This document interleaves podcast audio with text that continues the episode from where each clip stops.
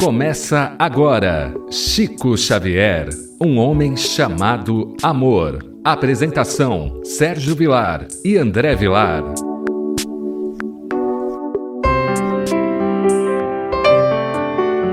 Queridos amigos, estamos iniciando o programa Chico Xavier, um homem chamado amor. Eu gostaria de iniciar esse primeiro programa agradecendo ao nosso querido André Marusso pelo seu carinho, pela oportunidade de nós podermos ter um programa de meia hora falando de nosso querido Chico Xavier, falando da sua obra, falando do homem Chico Xavier, que nos ensinou muito em toda a nossa vida. Depois que passamos a conhecer esse homem, tudo se modificou. Esse programa será elaborado por Sérgio Vilar e André Luiz Vilar. Nós teremos também convidados que ao longo dos programas estarão falando da vida de Chico Xavier, falando da sua obra.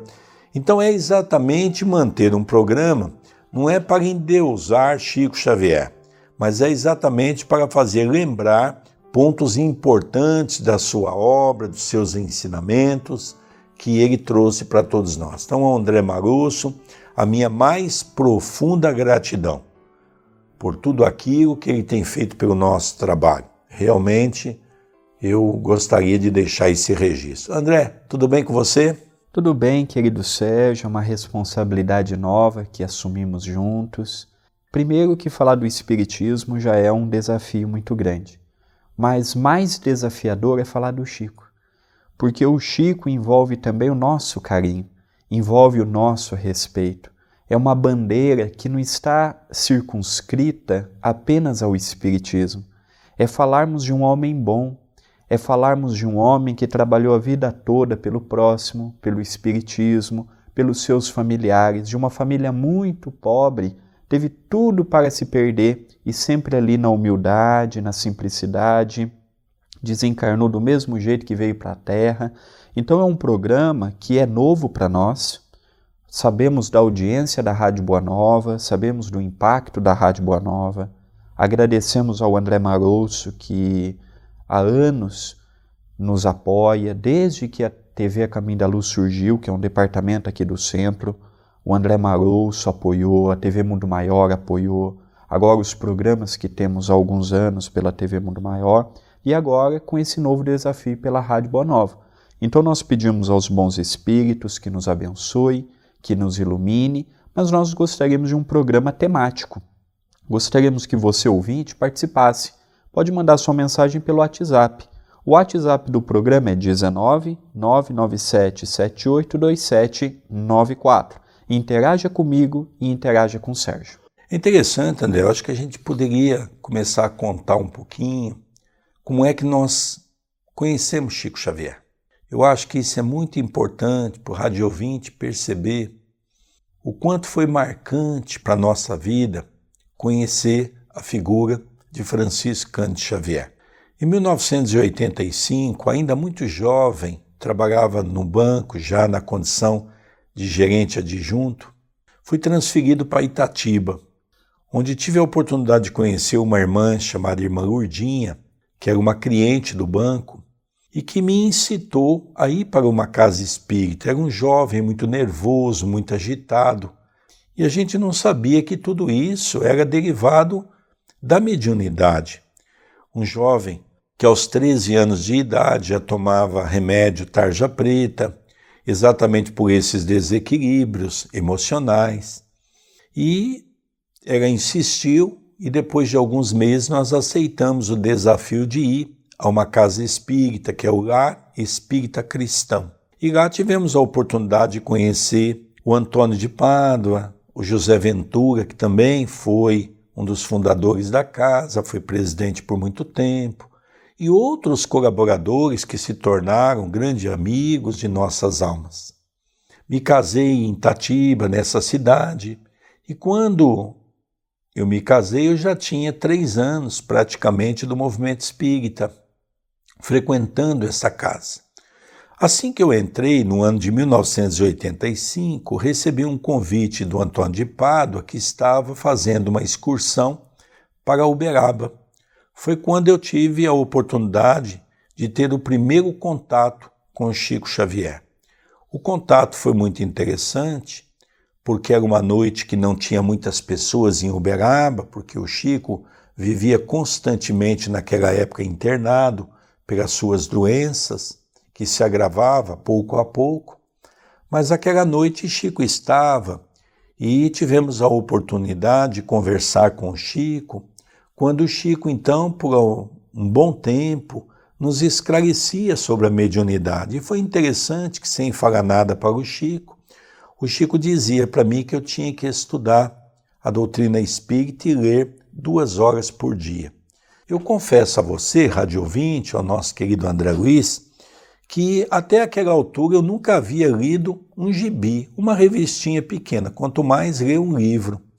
E eu então, na minha mente doentia, naquele momento, eu pensei, ah, o Chico está ficando louco.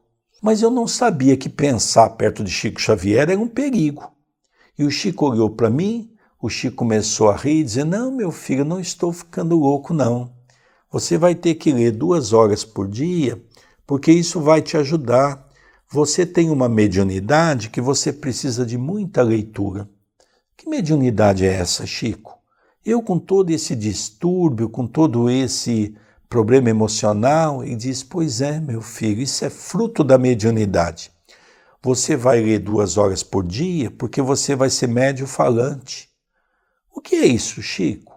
Médio falante, os espíritos usam uma parte do nosso cérebro, usa a nossa garganta o Chico tentando explicar de uma maneira muito simples ainda, diante da nossa ignorância. E ali você vai precisar ter informação para poder falar de Jesus, para poder falar da doutrina.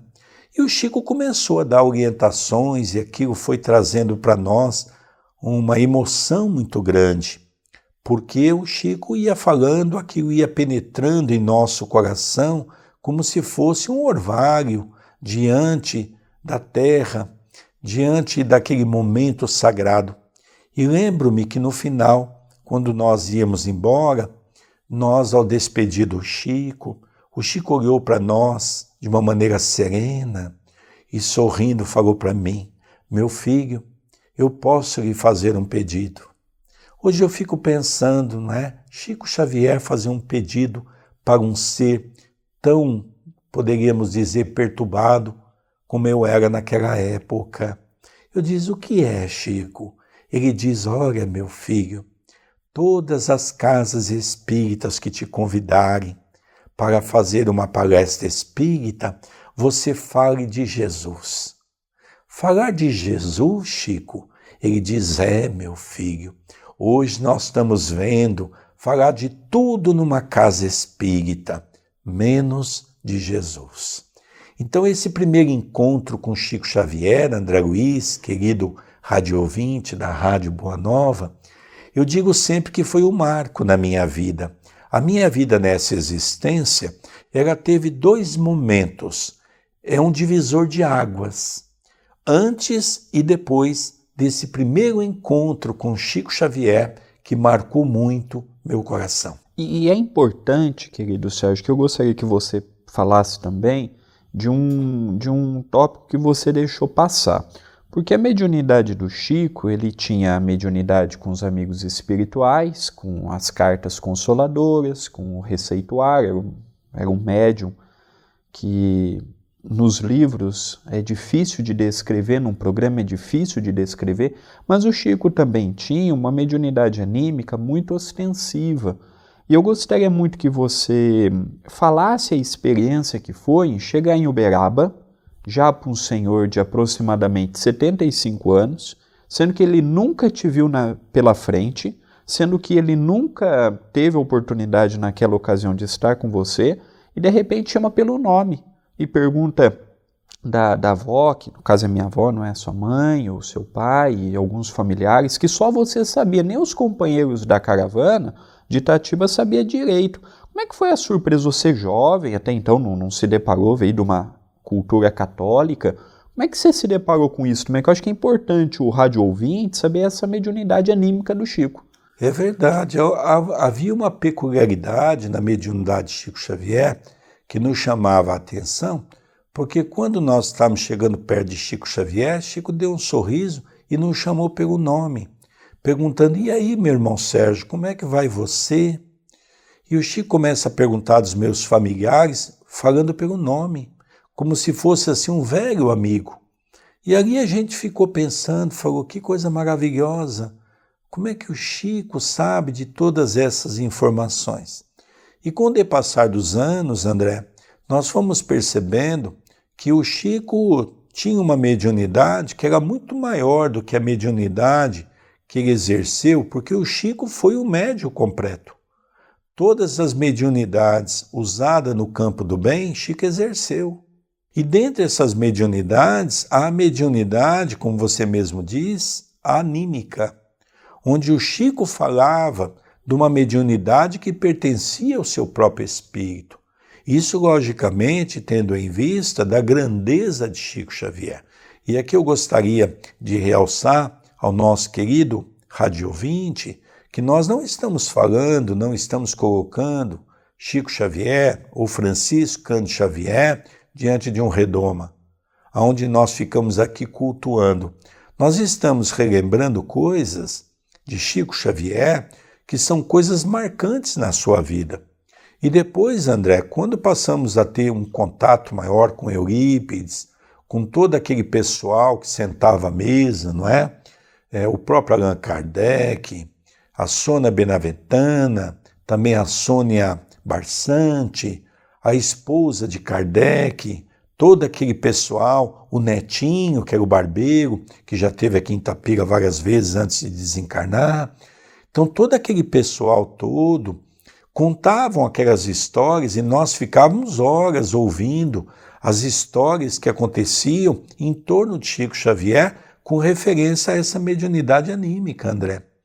Então, essa mediunidade anímica é que realmente surpreendia. Nós temos histórias, por exemplo, André, como é, é, Chico não precisava ler um livro. Chico apenas segurava o livro na mão, se concentrava e ele tinha um poder de ter toda a síntese do livro e todo o conhecimento que estava expresso naquele livro. Logicamente, somente espíritos de grande cabedal, espírito de grande evolução, é capaz de se encontrar nessa condição, né, André? Com certeza. E eu gostaria que você também narrasse como é que foi o convite, porque o Chico convidava as pessoas, pedia para o seu Wilker, depois o o Eurípides, olha, chama fulano para ajudar numa prece, ciclano para ajudar comentando um pouco o evangelho. Como é que foi a experiência de no abacateiro e no grupo espírita da prece? É verdade, eu tive apenas dois momentos que para mim foram momentos marcantes, gravados no meu coração até hoje. O primeiro, nós estávamos no abacateiro, aonde nós estávamos sentados ali, e o Chico então pedia ao tio Pedro, que sentava ao seu lado, para ir pedindo aos companheiros que cada um comentasse dois minutinhos do Evangelho, para dar oportunidade daquelas pessoas que vinham de fora prestigiar o seu trabalho. E o Chico ficava no meio, naquele lugar simples, era um puxadinho de telha, aquelas telhas eternites, não é? Era aquela coisa bem simples, ao lado tinha um abacateiro, então entrava primeiro os grupos das pessoas que vinham de fora. E lá fora, André, tinha milhares e milhares de pessoas que eram de Uberaba, de região, que iam buscar alimentos naquela época em Uberaba, no trabalho do Chico. E o Chico, então, num determinado, falou para o tio Pedro: pede ao nosso irmão Sérgio para comentar dois minutos. Eu tive muita dificuldade de comentar naquele dia pelas emoções. Porque fazer um comentário do Evangelho perto de Chico Xavier era realmente algo difícil para nós, porque nós tínhamos ali aquele homem com aquela grandeza, com aquela simplicidade. O interessante, André, o Chico tinha o hábito de sentar com as pernas cruzadas, o Evangelho sobre as pernas, segurando as mãos, e o Chico ficava ouvindo os companheiros falar, o Chico sorria, abanava a cabeça positivamente, encorajando cada companheiro a falar do Evangelho, Aquilo é algo que nos tocou profundamente, aquilo tocou as nossas almas. E um outro momento nós estávamos, o Chico já com uma idade muito avançada, e Eurípides pede para nós sentarmos na mesa. Nós já estávamos com uma caravana de Itapira, André, foi quando eu cheguei aqui em 1994. Foi interessante, André, em 1994 acontece um fenômeno muito interessante. Eu vou para Uberaba, até mesmo se eu tivesse uma oportunidade, porque eu fiquei sabendo que o Chico, em 24 de outubro de 1974, o Chico havia recebido o título de cidadão itapirense. E nós tivemos a oportunidade, André, e eu disse: se eu tiver uma oportunidade, eu vou comentar ao Chico que o banco me transferiu para lá. E eu estava na fila, é, na casa dele, o Chico nessa época estava muito doentinho, e o Chico mandou me chamar. Eu estava numa fila e o Chico começou a conversar comigo e exatamente realçando uma coisa interessante. Antes que eu falasse qualquer coisa para o Chico, o Chico me disse assim: Olha, meu filho, você está indo para uma cidade que eu sou cidadão. E eu gosto muito daquela cidade. E o Chico, André, por uma meia hora, 40 minutos, o Chico começou a conversar sobre as dificuldades que eu ia passar em Itapira, dizendo que eu iria morar nessa cidade e que ele não conseguia me ver fora dessa cidade. Eu confesso que eu estranhei tudo aquilo. Olhei para o Chico e novamente pensei, mas eu acho que o Chico não tá, o Chico tá louco. Porque imagine eu ficar em Itapira, tenho 32 anos de idade, estou ali apenas por causa dos meus filhos, que é pequeno, é, sou gerente de banco já, nessa época eu já era gerente de banco, e logicamente eu concordei em vir para Itapira pedindo aos diretores, porque você, o André, a Graziella eram muito pequenos, moravam num apartamento, estavam sempre doentes, e nós não tínhamos familiares em Campinas e o diretor concordou que eu viesse para morar dois anos, com a promessa de que depois eu assumiria uma agência numa cidade grande. E aí eu concordei com aquilo, e eu falei, mas o Chico tá louco, eu tenho uma vida promissora. Foi quando então o Chico diz, não, meu filho, não tô louco não. E começa, novamente, percebo a mediunidade do Chico de pensar perto dele. Né? Pela segunda vez, a mesma coisa. E ali começamos então a nos preparar, conversar com o Chico, e o Chico começa a nos contar: olha, meu filho, vai ter muitas dificuldades, vai ter muitas lutas, muitas perseguições. E o Chico começou a falar muitas coisas que realmente aconteceu dentro dessas perseguições. Muitas das perseguições não vão vir pela Igreja Católica, nem pelos irmãos evangélicos, mas sim pelo próprio movimento espírita. E o Chico começou a falar as coisas. E no final, eu muito emocionado, o Chico então me fez presentear. Havia um vaso de frente a ele, e ele pega uma flor vermelha, uma rosa, e ele então beija essa rosa. Era uma rosa muito bonita, era as pétalas vermelhas, era assim um brilho muito forte. O Chico então passou a cheirar aquela rosa e diz para mim: Olha, meu filho, a sua vida em Tapira vai ser como essa rosa. Eu digo, como assim, Chico? Olha que beleza! O seu perfume, a sua beleza, a sua cor maravilhosa. E eu ali, como um ingênuo, aquela criatura que ainda é limitada para a compreensão das coisas, fiquei olhando para, logicamente, o botão da rosa e o Chico depois diz assim: Olha, meu filho, essa rosa tem um corpo. Esse corpo tem espinhos, e esses espinhos hão de te ferir. E eu realmente muito emocionado, quase não conseguia perguntar mais nada. E o Chico me ofertou aquela rosa, e aquilo para mim foi um dos grandes presentes que eu recebi de Chico Xavier em todos esses anos que eu tive a oportunidade desde 1985 até 2002, quando Chico Xavier desencarna. No dia que Chico desencarnou, nós ficamos dois dias acompanhando o velório de Chico Xavier, acompanhando todo aquele momento para despedir desse grande amigo que, para nós, eu sempre digo isso, André, principalmente quando os nossos irmãos portugueses perguntam: Você foi amigo de Chico Xavier? Eu sempre respondo assim: Eu não me considero um grande amigo de Chico Xavier porque não tive toda essa intimidade com Chico como tantos outros tiveram, como por exemplo o próprio Adelino da Silveira, o próprio Oswaldinho Cordeiro, depois tinha aquele pessoal que estava em Uberaba, pessoas como Rolando Ramaciotti, pessoas como o professor Herculano Pires, como, por exemplo, a Nena Galves e o seu marido, e tantos outros que tiveram convívio grande com Chico Xavier. Eu não tive, mas às vezes que eu tive a oportunidade de estar com Chico Xavier, realmente foram momentos que agraciaram a minha alma, porque nós íamos para Uberaba reabastecer a nossa bateria. Interessante, André. Realmente, todas as vezes que a gente ia, Chico nos chamava pelo nome. O objetivo do nosso programa é exatamente levantar sempre a bandeira do Chico. Como o nosso querido Sérgio há pouco disse, nós não temos o intuito de idolatrar o Chico, de colocar o Chico na condição de, de um santo, é, venerar igual as outras religiões fazem, com todo o respeito que merece da nossa parte, mas também nós, os espíritas, não podemos permitir que o Chico caia no anonimato, porque isso também é uma manobra das trevas. O Chico é uma bandeira de caridade, é uma bandeira de amor, é uma bandeira de cristão. O brasileiro reconhece o Chico não porque ele é espírita, mas porque ele é, foi um homem bom.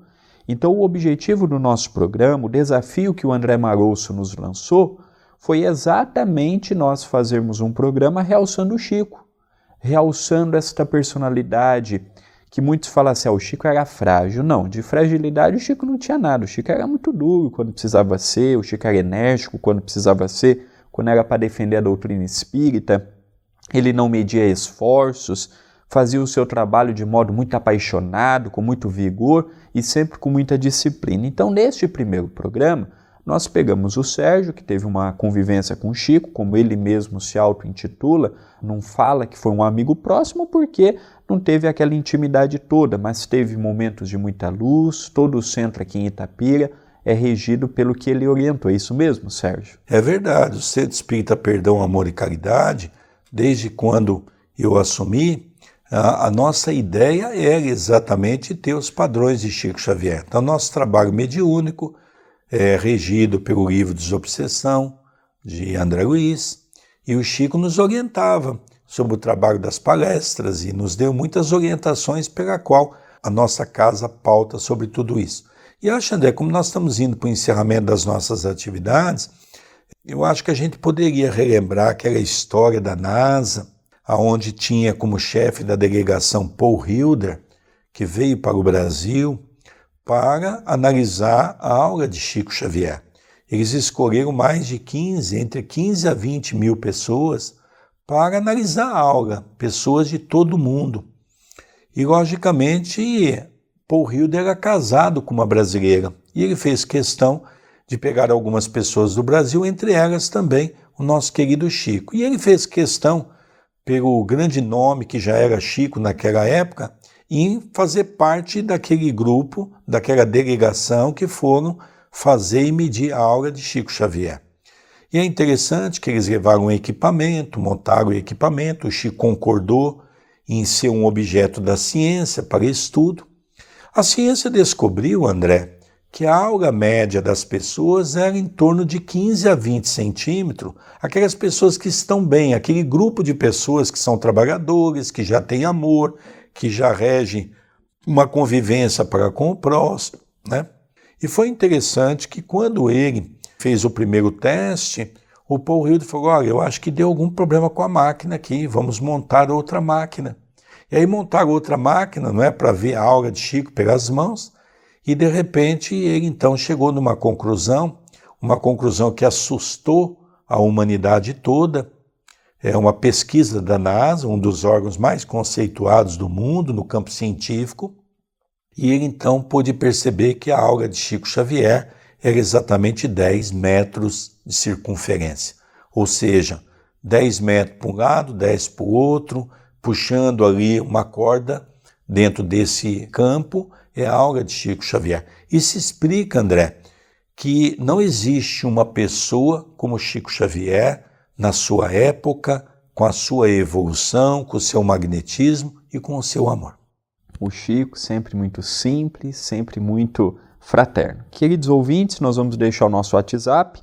Entre em contato conosco, nosso número é 19 997 782794.